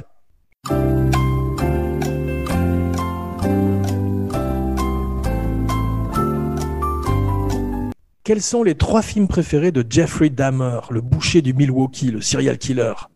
Lui, il paraît qu'il aimait euh, Exorcist 3, je sais. Quoi. Non, il aime les trois exorcistes et il y a une de ses victimes qui lui a Ah échappé, qui, qui l'a surpris en train de regarder euh, l'exorciste 2 quasiment en boucle chez lui et il était en Ah bon? transe en le regardant. Ouais. Ah ouais? Il est comme savais toi. il aimait, il aimait beaucoup l'Exorcist 3. Quoi. Non, non, il est comme toi, il adore le 2. Ah bon? Alors il aime les trois, lui. Mais il y a un dire ça. 4, hein, il y a le film de Rémi Harlin aussi. Oui, je sais qu'il a été tourné d'abord par ton Paul Schrader. aussi. Il y, a, il y en a cinq avec celui de Paul qui- Schrader. Qui, était beau. Et celui de Schrader, et, et je, trouve, moi, encore pire que celui de Rémi Harlin, tu vois. Ce qui est pas peu de dire. Moi, j'avais une, amie, j'avais une amie qui tournait dans celui de Schrader et qui a été très déçue quand il n'est pas sorti. Linda et Dick, Linda Blair et Richard Burton, s'entendent comme larrons en foire. Tu parles, ils sont tous les deux déchirés du matin au soir. Elle Mhm. dit que Burton arrive plus ou moins sobre sur le plateau et que c'est au fur et à mesure que la journée s'avance qu'il est de plus en plus décalqué. Whiskey River, take my mind. Don't let her memory torture me. Whiskey River, don't run dry. All I got, take care of me. Scorsese adore le film. Parlais Oui, de- Scorsese de aime beaucoup le film, mais tu sais, Scorsese, c'est un peu comme Tarantino, il aime un peu tous les films, mais je crois qu'il avait dit qu'il préférait ce film-là à L'Exorciste. Oui, oui. Ah, c'est intéressant. Il a- euh, le film a été retiré deux fois euh, de l'affiche pendant son exploitation pour être remonté par Borman. Tu as vu ça? Ouais, ouais, ouais. C'est fou. Et ça n'a servi à rien, bien sûr.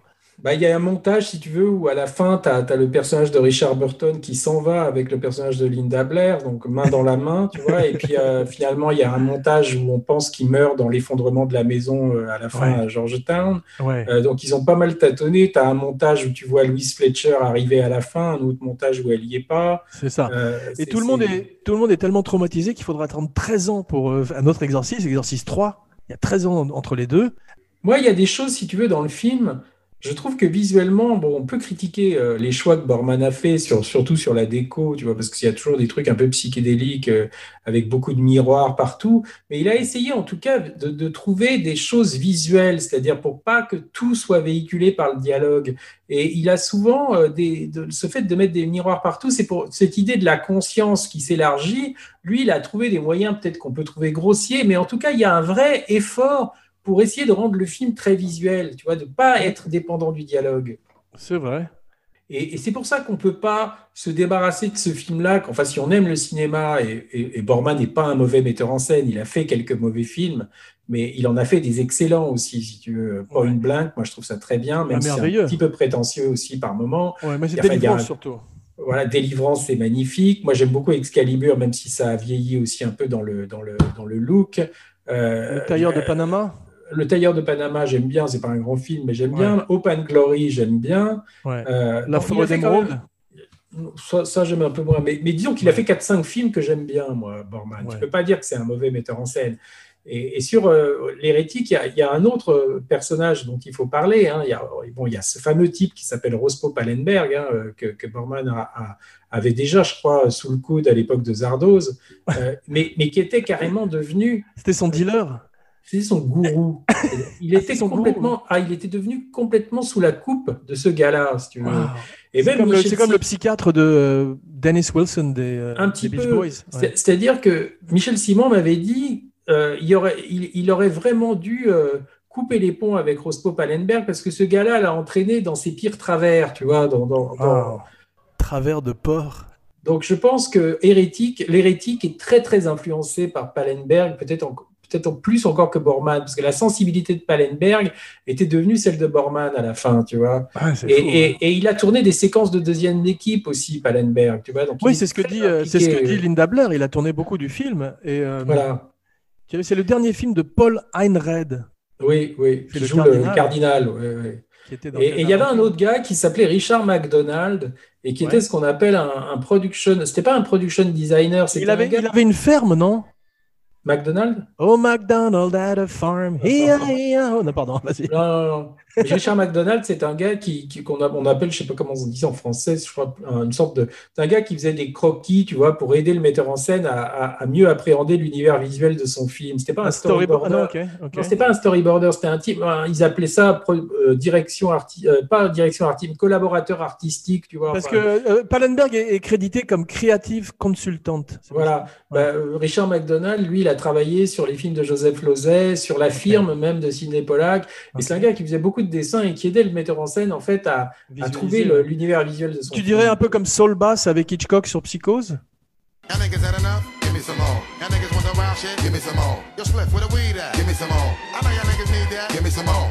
Saul Bass, euh, lui, il faisait vraiment des storyboards, je crois, et des Ouais, génériques, tu Ok, vois. ok, euh, Hmm. Oui, en fait, c'est un peu. En tout cas, Borman dit que sur l'hérétique, euh, Richard McDonald a été euh, vraiment un- quelqu'un de très important aussi. Donc, je, je crois que pour toutes les séquences africaines, tu vois, c'est quelqu'un qui, a, qui avait un petit peu posé cet univers, un petit peu Ah ouais. d'Afrique euh, irréelle, comme ça. C'est beau d'ailleurs, mais j'espère qu'il a aussi designé la machine à rêve.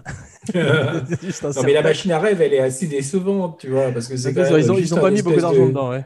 Ils ont un espèce de. Ça fait penser au truc de la scientologie, justement. Tu vois, les, les, les machins que tu es. Comment ils appellent ça les, les, les- Ah oui, oui, oui, pour déterminer si tu es un tétan. si, si, si tu as trop de, de, de, de négativité en toi, ou de, tu vois, c'est- c'est- ça fait penser à ça un Ah, c'est ça, ouais, j'ai oublié le nom de la machine, mais je vois ce que tu veux dire. Tarantino, tu parlais de lui, il est aussi très grand fan du film. Il y a, tu sais, il y a une scène de séduction à la fin qui dure une seconde entre, entre Richard et Linda, et ils ont détesté la tournée tous les deux parce qu'il est devenu une espèce de mentor pour elle sur le plateau, Ouais. un vieux, vieux mentor alcoolique, et ils avaient, il avait pas du tout envie de l'embrasser, donc tu as vu, il se met, il met sa, sa tête dans son cou. Et, Ouais, ouais. Et ça passe assez vite, c'est assez gênant. D'ailleurs, il y a un côté presque Lolita quand avec Humbert Humbert quand il arrive dans la chambre d'hôtel avec elle avant, avant de mettre la- le sequencer en marche, le synchroni- synchronizer. Bah, Mais Richard Burton, il avait même tourné un film à un moment, et c'était d'ailleurs avec Tatum O'Neill, je crois, euh, dans les années 60, de Jules Dassin, un truc où il jouait un, un type qui séduisait une nymphette, et c'était Tatum O'Neill qui jouait le rôle. Ça s'appelait Ah. Circle of Two, euh, Ah, de Jules. Dassin, quoi. Ok. Et même Charles Bronson avait fait un film de Richard Donner où il séduisait une Lolita. C'était un des premiers films de Richard Donner en 71. Mais Borman la filme un peu comme Lolita, je trouve, dans euh, L'Hérétique, même s'il a. Bah, parce qu'il veut, la sexualiser, il veut la sexualiser un petit peu, tu vois. Il veut montrer que c'est une fille qui. Parce que ça, il y a toujours eu un, un- un grand rapport, même par rapport à l'exorciste. Friedkin, lui, te dit qu'il a jamais pensé à ça, mais c'est entre le- le- la naissance de la puberté, enfin la puberté, la, la naissance, la femme qui se transforme, la fille qui se transforme en femme, et, et l'apparition de, de- de- de- du démon, tu vois. Il y a même Carrie, tu vois, c'est lié à la, à- Ouais. au, au sang menstruel. C'est Ouais. toujours chez les chez les filles, quoi. C'est toujours très très sexualisé tous ces phénomènes. tu vois. Absolument. Il y a une très belle lumière dans le film. William A. Fraker fait la Ouais. Et elle est, très mani- elle est, magnifique, je trouve. C'est un des, un des points forts du film. Ah, mais il y avait des, il y avait des pointures à tous les postes, tu vois. Ouais, C'était quand même une énorme sent. production. Il y a un truc que j'aime bien, c'est que le père Lamont, qui est joué par Richard Burton, donc est un fanboy, est un fan de Mérine. Ça, c'est un truc qui est intéressant. Et c'est presque ce qu'on appelle en Amérique un stan. Tu sais ce que c'est un stan? Non. C'est un super fan. Ça vient de la chanson de Eminem.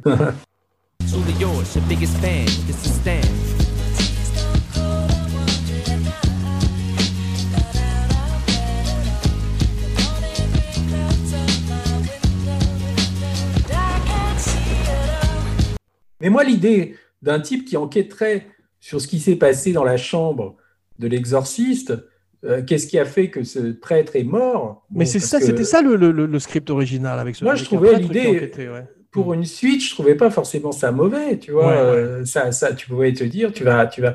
Mais l'idée que, que que tu vas faire un univers visuel complètement différent du premier, avec une Afrique en toc. Euh, c'est- moi, c'est ça que je trouve qui est peut-être pas, même si en tant que tel, ça serait un film qui serait pas la suite de l'Exorciste, tu vois, ce serait un film euh, lambda.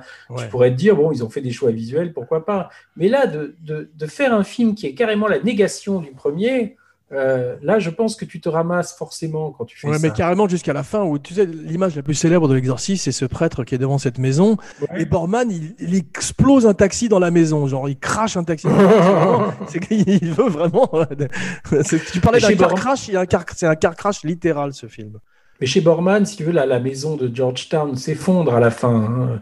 Mais, Ouais. mais il a souvent ça euh, dans, dans ses films. il y a ça fait souvent penser à Poltergeist euh, la fin aussi tu sais quand Il y a les souvent une maison qui s'effondre dans ses films. Ouais. Il avait fait un film qui est, qui est pas piqué des verres, qui s'appelle aussi, euh, que tu pourrais faire en cinéflop, qui s'appelle Léo the pas. Last. Léo the Ouais. Last.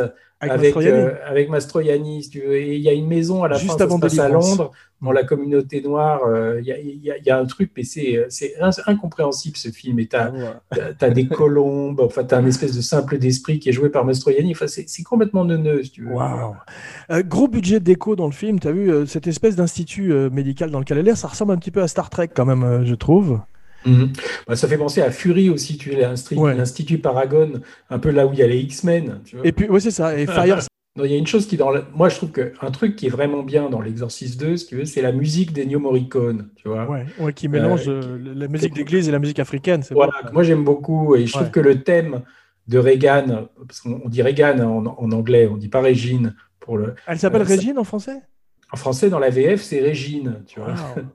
Et, et en fait, Tarantino a repris le thème de l'hérétique dans Les Huit Salopards, euh, comment The Eightful Ah, Eight. ça.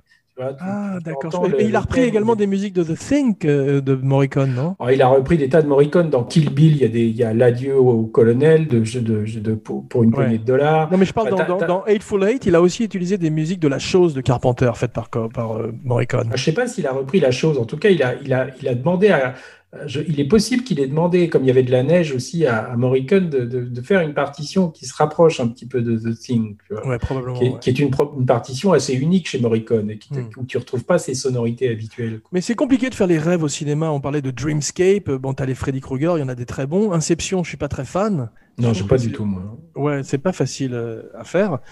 On a toujours l'impression que Nurse Ratchet, Louis Fletcher, était à deux doigts d'ordonner une, calmement une lobotomie. T'as remarqué dans le film Tu vois, On peut pas ou- oublier euh, qu'elle a été Nurse Ratchet. Et Burton, comme tous les grands alcooliques, est très très en retenue. T'as vu, il est en esprit, Ah oui. il est tout le temps en sueur, mais il essaye de, il ne donne rien. Tu vois, il est complètement absent et il essaie de ne pas montrer qu'il est soude. Et il, s'efforce de marcher droit au Ah, il, maximum. est, il est complètement absent. Mais je- écoute, je sais, moi je me suis posé la question en revoyant le film là récemment. Je me suis dit, est-ce que ça aurait été mieux avec John Voight ou avec, euh, Christopher Walken? Tu vois, je, je sais pas, j'arrive pas bien à savoir parce que Je sais pas, au second degré, je préfère ça quand même avec Burton. Oui, cette oui, espèce je de tête là- tragique avec cet œil bleu et se demandant où est-ce qu'il est, qu'est-ce qu'il Voilà, fout dans voi- cette galère. tu vu, vu comme on est là, je me trouve que Burton finalement est pas si mal, tu vois. Parce que si tu avais eu un histrion qui jouait méthode acting, tu vois, en, en- je pense que ça aurait été encore plus ridicule, tu vois. Là, tu as un mec qui est, qui est pas là, quoi, en gros. Exactement, avec une étrange tête, et puis il est tout le temps en sueur, ce qui est, ce qui est Mhm. formidable, je trouve, pour un rôle, même quand il est dans les endroits où il y a de l'air conditionné, t'as vu Alors, il y a une séquence qui, où j'ai failli euh, éteindre la télé parce que j'ai énormément le vertige. Et c'est cette espèce de- d'appartement new-yorkais avec ce balcon oui, qui n'a pas de rambarde, ce qui est hallucinant. Tu fais un balcon au 50e étage, tu mets une petite fille qui a vécu le cauchemar qu'elle a vécu dans le premier film, où un prêtre s'est jeté d'une fenêtre et tout, et tu la mets dans un, euh, tu mets son lit près d'une terrasse où il n'y a pas de rambard au 50e Ouais, C'est-à-dire, tu sais, c'est un peu comme dans King Kong, en fait, tu vois. C'est-à-dire que dans King Kong, euh, King Kong, il y a, y, a, il y a une espèce de montagne où il vit, tu vois, où il y a des Et en fait, le- les buildings de, les buildings de New York lui rappellent, en fait, sa maison. C'est pour ça qu'il va sur les, les buildings, tu vois. Et tu sais que quand elle Et est là, c'est un peu dans le vide, c'est- elle est dans le vide. Là, là elle est- elle- il a voulu créer des rimes visuelles entre la- l'appartement où elle est, le penthouse euh, tout en haut de la tour, Ah, et, j'avais- et- et la montagne sur laquelle Burton est en train de monter, tu Ouais, vois, je- où il y a le monastère, quoi. J'avais les mains moites, j'avais peur et je me suis dit. Et en plus, tu as vu, euh, Borman l'a fait sans ils ont- protection. Borman Oui. l'a fait sans filet. Il lui a demandé Non, de il paraît, non, non, il paraît qu'il y, avait une plateforme en bas, tu vois, Ah il bon risquait rien. Mais Ah disons bon. qu'elle a été obligée de s'approcher quand même assez près. Il y avait des gars qui lui tenaient euh, les chevilles, tu vois, pour pas qu'elle euh, glisse. Et, moi, j'ai même la photo où tu vois les gars qui, qui la tiennent Ah oui. comme ça. Oh, et wow. c'est effectivement une scène que moi je trouve assez effrayante, quoi. Tu vois, pas très, pour très des peur. raisons horrifiques, mais moi qui suis très sujet au vertige aussi. Ah, toi aussi. Euh, et moi, je l'avais vu au cinéma, je me souviens, et, et- et c'était assez, c'était terrible parce que tu vois, il y a un plan subjectif où tu vois ses pieds au bord de- du truc où elle, elle- elle manque de perdre l'équilibre, Ouais. et il y a des envols de colombes, c'est complètement kitsch. C'est du John Woo tout d'un coup. hein. En fait, c'est l'immeuble de la Warner, tu vois, euh, qui, est, euh, qui a servi, enfin, c'est au dernier étage du, bil- du, du gratte-ciel où sont les bureaux de la Warner à New York. Mais tu as remarqué que le diable habite toujours dans des gratte-ciel à New York, comme dans The Devil's Advocate avec, euh, Non, mais là, il paraît que avec Al c'était. Pacino. Tu te rappelles Eddie Barzoom Mais il paraît surtout que l'exorciste, quand ils l'ont monté, ils l'ont monté dans des bureaux de la Warner, enfin dans des salles de montage à la Warner, c'était 666 la- la- la- Ouais. l'adresse, tu vois. C'est fou, Et c'est un ça. hasard complet. Ouais, sur la 5e avenue. 666 Voilà. 5e avenue. c'est 666.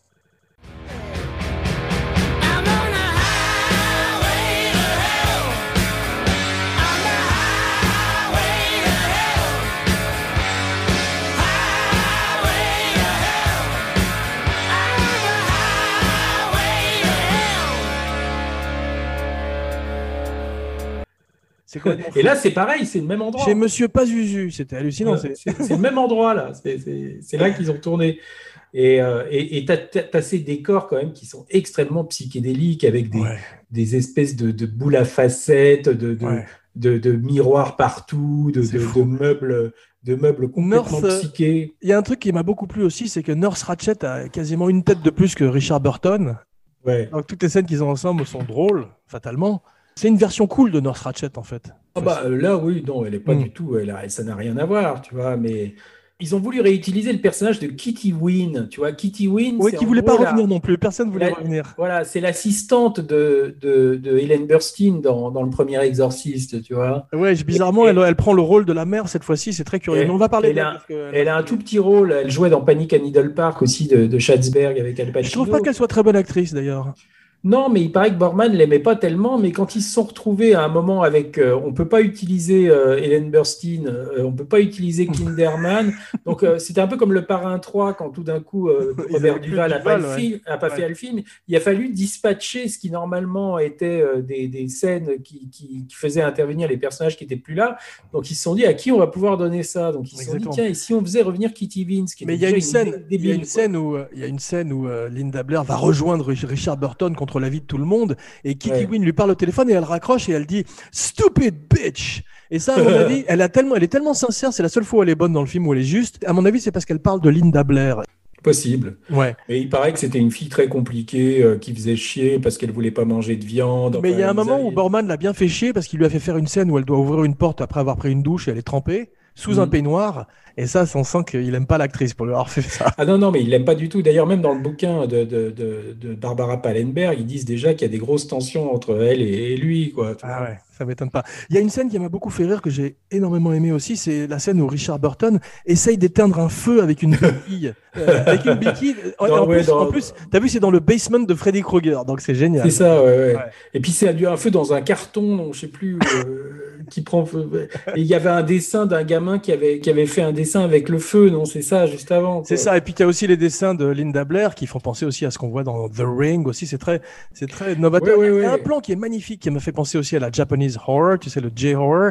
C'est le plan, cette anamorphose où euh, le monstre apparaît à la fin, où, li- où Linda apparaît dans la chambre. Il y a une Mhm. espèce d'anamorphose de l'image et c'est très très très joliment fait comme un, un effet optique vraiment superbe.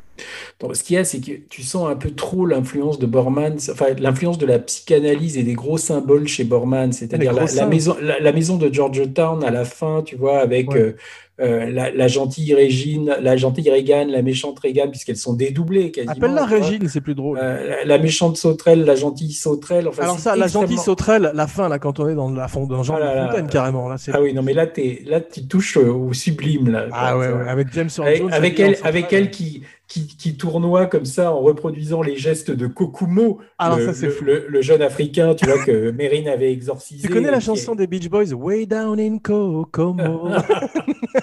C'est Cocktail, c'est la musique de Cocktail avec Tom Cruise. moi, quand j'avais vu le film à, à 12-13 ans la première fois, j'avais été vachement effrayé par tout ce qui était sur Kokumo. Alors, c'est pour ça que, en fait, quand tu le revois aujourd'hui, je trouve ça grotesque.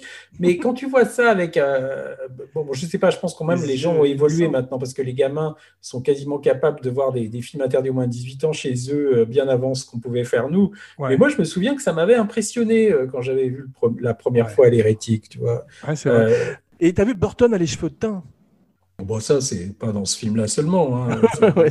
Il a exactement la même tête que dans Equus ou dans, ou dans les films qu'il faisait à l'époque. Ouais. Euh, mais, mais bon, euh, je pense que, si tu veux, ça faisait partie de cette idée euh, qui, qui était très en, vague à- en vogue à Hollywood, c'est que si tu prenais un grand acteur anglais, ça amenait quelque chose de sérieux dans le film, tu vois. Ouais, ouais. Euh, un, un Shakespearien ou euh, ils ont ils ont Mais ça m'a fait penser, ça m'a fait penser un peu sa fragilité physique, m'a fait penser aussi à la fragilité physique de Laurence Olivier sur Marathon Man. Dont nous Un peu, parlé. mais je pense qu'ils sont à genoux, si tu veux, devant les acteurs anglais, tu vois, parce que même ils, sont très très respectés, ils se disent que c'est des gars quand même qui, euh, qui, qui, qui savent jouer les textes classiques, donc ils, ils, ils ont l'impression que ça va apporter un crédit un petit peu de, de sérieux à, à une entreprise comme ça, tu vois, quoi, et de prestige. Ouais, non, c'est vrai, ouais. Parce que Burton restait quand même un acteur, ça a toujours été quand même un grand acteur, Burton, même s'il a fait des tas de merde, euh, notamment Barbe Bleue avec Nathalie Delon, tu vois, des Son, trucs euh, comme ça. Pop, Pop Quiz Hot Shot, quel est son dernier film? Ouais.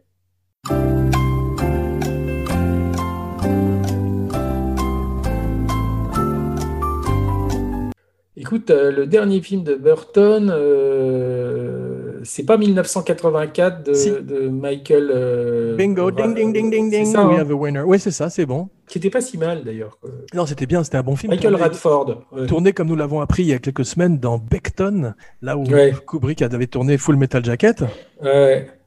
Mais Burton a une grosse tête sur un petit corps, tu as vu Je sais pas si c'est l'alcool qui a fait qu'il a, rédi- il a rétréci, mais il a un côté Je, je sais pas du tout quel, je sais pas quelle taille il faisait Burton. Je sais pas s'il était grand. Quoi. Il fait 5, pieds 10, je crois, ça fait combien ça?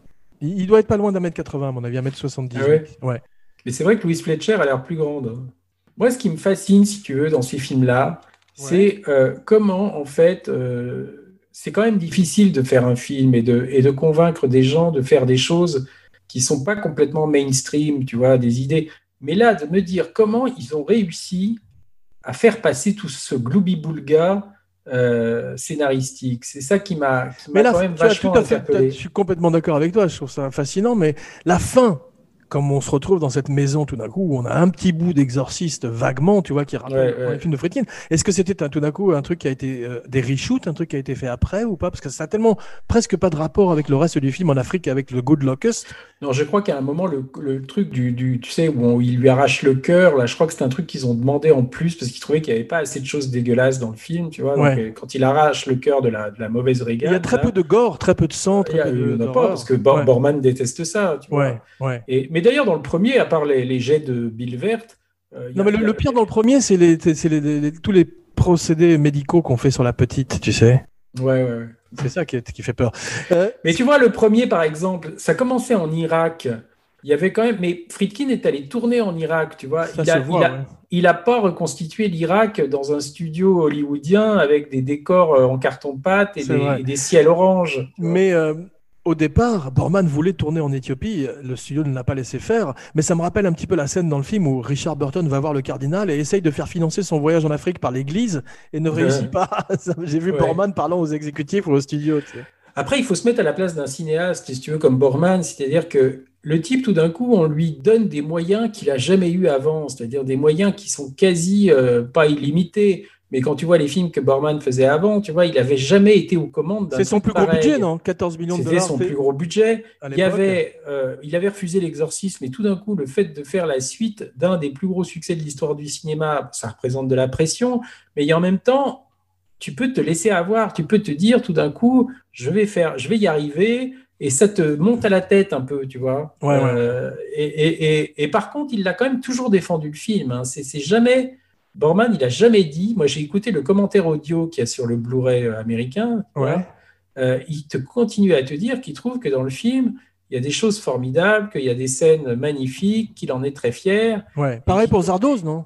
Et que ça a été un. Il est devenu quasiment dépressif après. hein, Ouais, mais il, a peut- il a été pas un- pu, il, a pu- il ne pouvait pas voir le film pendant un certain nombre d'années avant d'y revenir. Ça a été un truc affreux, il paraît, pour lui. Tout le monde vois. a été en PTSD, en post-traumatic syndrome. Bah, on Euh, pensait que ça allait euh, mettre fin à sa carrière, en tout cas américaine. hein. Burton meurt 7-8 ans plus tard et le film est un petit peu trop physique pour lui. Les moments où il doit monter la montagne en studio, là, on sent qu'il il peine quand même. Et tu as vu quand il boit dans le calice que lui donne cette espèce de prêtre africain, il boit ça comme si c'était un, un martini. En fait, je pense pas qu'il y ait beaucoup de gens qui aient vu ce film-là aujourd'hui, tu vois. Euh, Ça reste, il n'est pas facile d'accès, c'est-à-dire il y a un, DV il y a un Blu-ray américain, je crois que tu dois le voir sur des plateformes comme euh, Apple. Ah non, moi je l'ai- eu, disponible. je l'ai eu sur euh, Amazon Prime, mais il y a aucune. Tu sais, il y a, il y a- une fonction qui s'appelle X-Ray dans laquelle il donne des trivia, Ouais. et là il y en avait aucune. Ah bon? Ouais. Donc c'est pas aussi analysé que le premier film, bien évidemment. Mais je me suis demandé à un moment si Non, mais il y, a- Borman- il y a des gens qui ne savent même pas que ça existe. tu vois. Ouais. Je me suis demandé si Borman n'a pas songé à un moment à se jeter de cette rambarde aussi pendant le film. Mais je pense que, il- il- si tu veux, moi, j'ai vraiment dans le bouquin de Barbara Pallenberg, tu as, des interviews avec des exécutifs de la Warner qui disent qu'ils n'ont aucun doute que le film va être un immense carton. C'est-à-dire que les mecs, non mais les gars pensaient que parce qu'il y avait marqué Exorciste 2 dessus, C'était parti. Mais normalement, Euh, normalement, une suite est censée faire automatiquement deux tiers de l'original. Voilà, n'a bah, pas ils été- pensaient que n'a pas été le cas ait- pour celui-là. Peux-tu me Ouais, donner ouais. les... Attends, peux-tu me donner les chiffres de l'Exorciste 1, Pop Quiz Hotshot et alors là, ça, j'en sais rien parce qu'il y a eu la ressortie de 2000. Enfin, je, je crois que c'est absolument considérable, mais je n'ai pas les chiffres exacts. tu. Je peux te les donner si dollars. Non. Alors, euh, au départ, l'Exorciste 1 coûte. Attends, je regarde. L'Exorciste 1 coûte 12 millions de dollars et en rapporte 442. 12 millions de dollars pour 1972, 13, c'était c'était immense. Immense. Et l'érotique budget- coûte. Et l'érotique. L'érotique. C'était la version porno. L'érotique, l'érotique coûte 14 millions et en rapporte 30. Ah oui, oui, bah, oui, mais déjà 30, c'est- déjà. euh, ils n'ont pas, en- ils ont pas perdu d'argent, je crois, mais ça a été une énorme déce- déception par rapport au, gros succès de l'original. quoi. Evans Gate a, a été un bien plus gros bid, hein, je pense. Que... C'est sûr, c'est sûr. T'as vu les scènes qui m'ont fait rire, c'est comme Burton recherche Kokumo Agar dans le, dans le parking lot de la Warner Bros. T'as vu, il est complètement. euh, il, il- il arrête tous les Africains qu'il trouve en leur disant Kokumo, Kokumo, c'est très raciste. Oui, mais, non, mais ça, c'est sur le. dans- quand il est en Éthiopie, non? C'est Et ça. il y a une- et il y a une sorte de, de- de- d'Africain qui, qui ressemble à l'Africain Banania un peu, tu vois, Oui. qui est là en disant je ne suis pas et qui parle en français et qui dit mais je ne suis pas Kokumo. Qui cherchez-vous tu vois? On dirait une scène des Monty Et tu te Python. croirais dans une pub, tu vois, enfin, une mauvaise pub, tu vois. Une pub pour Banania très raciste, ouais. Et en même temps, tu as, des scènes assez, assez élaborées. Si tu veux, je me souviens d'une scène dans une, c'est dans une hutte, je crois, où quand ils vont, ils vont reconstituer, tu as, une scène qui part du visage de, de, de Max von Sydow qui est par- couché par terre. Et en fait, tu t'aperçois que le décor a changé par rapport à la scène d'avant. C'est-à-dire qu'il y a eu un gros plan et il a carrément changé le décor pendant le gros plan. Ah vois, ouais, bien sûr, Et- probablement. et- ouais. Et et il y a des choses visuelles qui sont pas inintéressantes, tu vois. Et Non, par bien exemple, sûr. Brian De Palma, il t'explique qu'il adore l'hérétique, tu vois. Et quand tu vois Fury ou des trucs comme ça, c'est pas étonnant. Ouais. Il y a une scène qui m'a beaucoup fait rire aussi, c'est quand Richard Burton se fait lapider. Ouais. Ça, c'est formidable. C'est là qu'elle est en train de répéter son numéro à Broadway, et on a l'impression qu'elle reçoit les pierres, ça. tu vois, et qu'elle tombe. Ils ont une connexion psychique comme dans comme Elliot avec E.T., mais c'est très raté. Mais tu sais, en même temps, bon, un, un- un gars comme Christopher Nolan aujourd'hui, moi je le verrais bien faire un machin comme ça, tu vois. Ouais, moi Euh, aussi, ouais. Tenet, c'est pas loin de ça finalement. C'est tellement ridicule, mais où tu sens que le gars est tellement prétentieux et, et, et tu sens surtout la même chose. Mais tu sais, la fin de Warner- Zardos, la fin de c'est monté à l'envers. Il y a une séquence montée à l'envers, comme dans Tenet. Ouais, mais Tenet, je pense que les mecs de la Warner ne comprenaient rien au scénario. C'est pas net. En fait, ils ont dit. Et je pense que les gars se sont dit en même temps, ce gars, Christopher Nolan, il a cartonné avec tout ce qu'il a fait. Je veux dire, même Inception, les machins, même Ouais. Dunkerque, sans star. Mais même, mais même euh, Tenet, avec la pandémie, il a réussi quand même à faire un, un Ah carton. non, Tenet, il paraît qu'ils ont perdu beaucoup d'argent quand même. Quoi. Ouais. Et donc les mecs ont dû se dire, bon, bah, ce gars-là est un magicien, nous, on n'y comprend rien, mais ça va marcher. C'est quoi. un des rares derniers à avoir le Final Cut à Hollywood, mais maintenant tout, est, tout a changé. Bah, J'ai entendu, dire qu'il voulait changer de studio maintenant, euh, Christopher Nolan. C'est possible. Enfin, tout, tout est up in the air là. On personne ne sait rien de rien. C'est comme euh, la, la phrase de William Goldman, "Nobody knows anything." C'est encore plus, encore plus flagrant. Mais. Tenet, si tu veux, moi je trouve que c'est un film grotesque. Je préfère encore l'hérétique. Je vois, l'ai pas vu en entier, Tenet. J'ai Je commencé. m'am- je me marre plus parce que c'est pas du tout drôle, Tenet. Même, euh, même Ouais. si tu veux t'amuser avec le film, c'est pas, pas du tout marrant. C'est pas un cinéflop, tu as raison. J'ai eu, par- j'ai eu euh, l'impression par moment avec Richard Burton, quand il est en Afrique, en Éthiopie, d'une espèce d'étrange Indiana Jones alcoolique, t'as vu? Ça, j'ai bien aimé aussi. Et la Mud City, cette, cette ville de boue en Éthiopie, en fait, ressemble à mort à Tatooine dans Star Wars. Un petit peu, ouais, c'est vrai, ouais, ouais. Ouais. Mais moi, si tu veux, je suis pas comme toi. Je, c'est pas un film où je me marre tout le temps. C'est-à-dire, je trouve qu'il y a des Ah, choses. non, mais je me suis pas marré tout le temps non plus. Il y a des moments quand tu vois les, les, les sauterelles, tout ça, il y a, bon là, tu peux pas t'empêcher de rigoler. Hmm. Mais mais il y a des choses par moment où, où, où- où j'étais plutôt assez dedans. Et tout d'un coup, tu as une scène grotesque qui vient te, sortir du truc. tu Je suis d'accord, mais attends, on, on va voir ton, ton, ton diagnostic à la fin. je sais que tu as hâte de le donner. L'Afrique ressemble un peu à un film de Tarsem, extrêmement stylisé aussi. Un petit peu, ouais, c'est vrai, ouais, ouais. Ouais. Et euh, tout, tout, tout, vous saurez tout sur Pazuzu, hein, parce que vraiment, ils n'arrêtent pas de prononcer ce nom dans, à travers tout le film. Mais c'est déjà le cas dans le premier. hein, non, dans le premier, je crois qu'ils disent le nom une seule fois ou de très très peu. Oui, parce que dans le premier, quand ils sont exorcisés, euh, enfin, il y a que Mérine qui connaît pas Zuzu, si tu veux. Ouais. Il y a- y un effet Carras. Il y a un effet spécial où James, James Earl Jones est photographié de profil en grosse sauterelle et il a une espèce de, de truc qui lui sort de la bouche. J'ai eu l'impression qu'il allait se transformer en serpent comme dans Conan. C'est pas, il, il- il rugit comme un tigre, non Non, ça c'est dans le Roi Lion où il joue le père du, du- du Roi Lion. Non, non, il, il rugit comme un guépard. C'est sa première apparition. Il rugit comme il a, il est habillé comme un léopard, je crois, et il rugit comme un léopard. Mais tu sais, il y a des films, je veux dire, même récents, hein, qui, moi, je trouve, faits par des grands metteurs en scène, où tu retrouves le même genre de catastrophe ferroviaire que, que l'hérétique, si tu veux. Moi, je me souviens de, du Hulk de Ang Lee, qui Ouais. était quand même un machin, mais, mais euh, hallucinant, si tu veux. Mais même, même Gemini Man de Ang Lee. Ou Gemini, Gemini Man, c'est qui est grotesque. Alors que j'adore Euh, donc- Ang Lee. Donc tu te dis, c'est des gars qui sont quand même pas n'importe qui, tu vois, qui ont quand même fait des très bons films.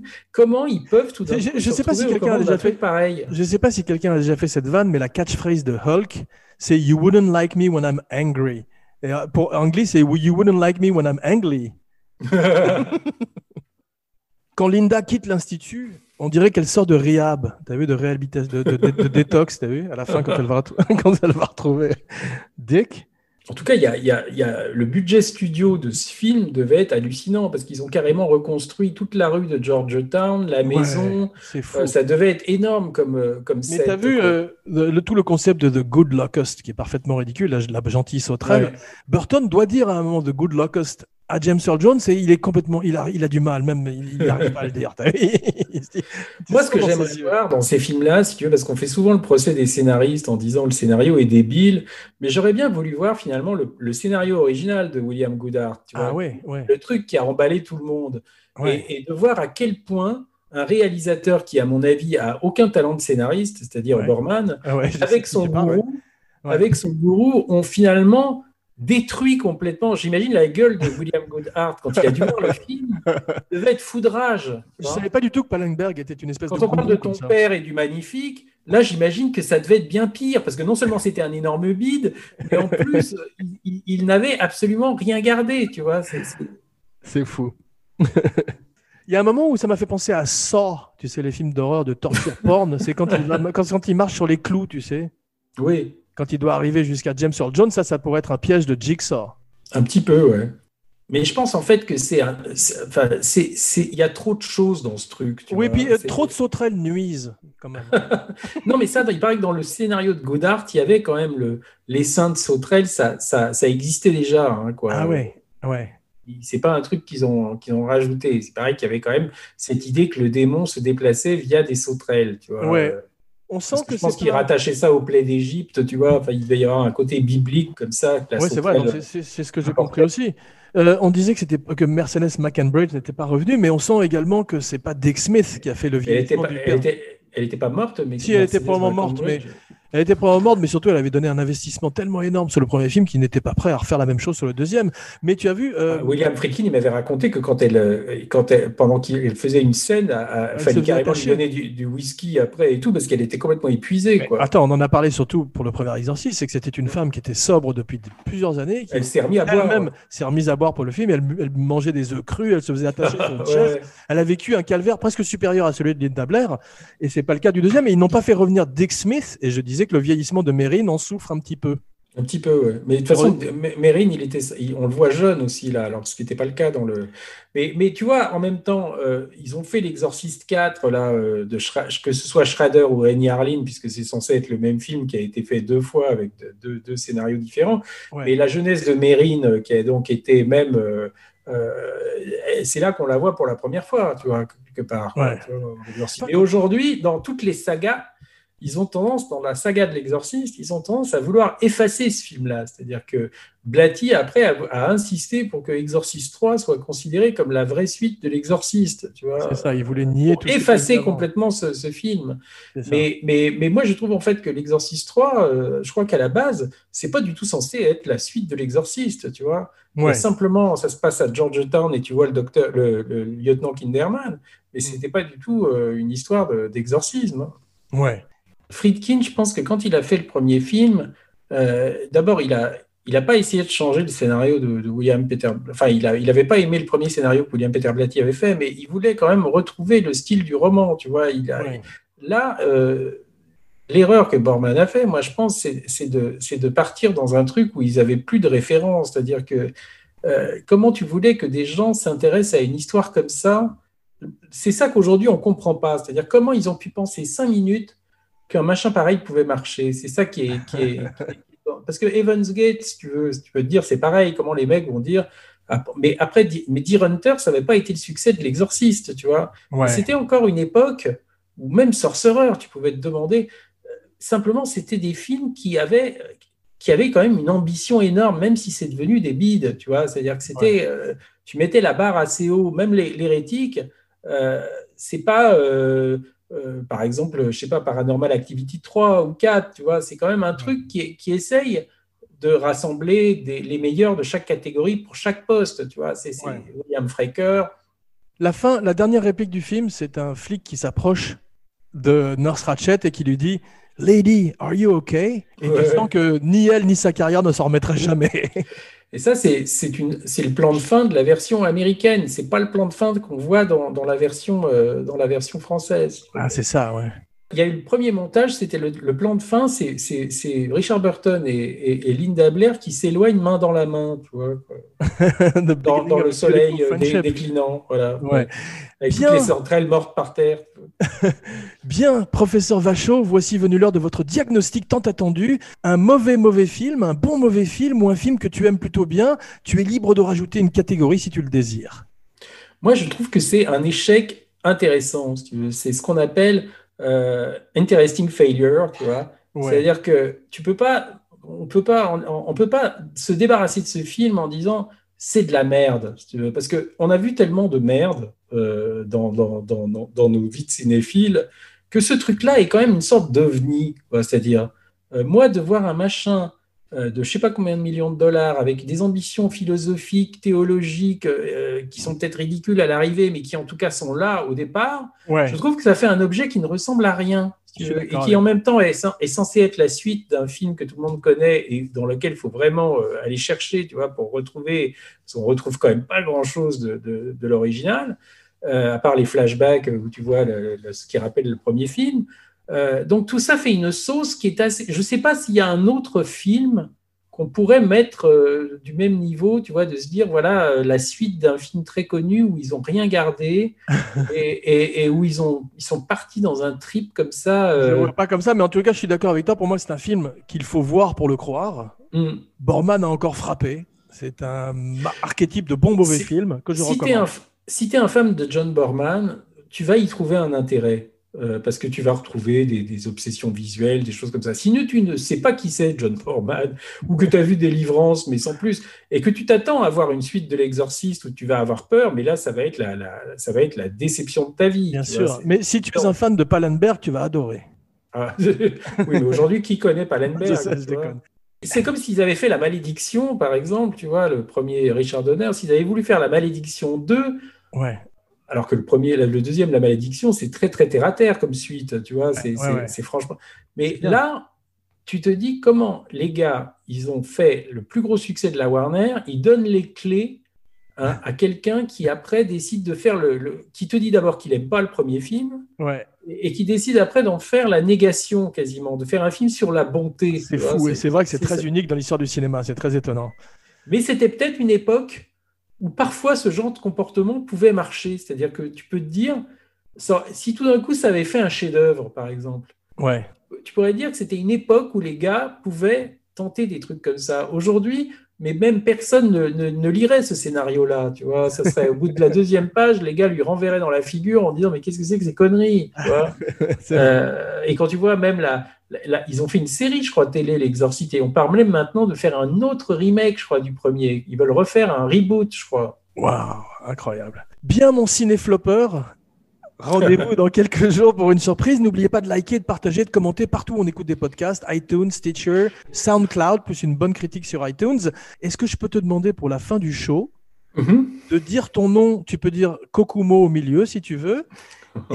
Et, de dire et de dire The power of Cineflop compels you, mais avec la voix de Polanski, s'il te plaît. Oh, non, mais tu te fous de moi. Non, vas-y.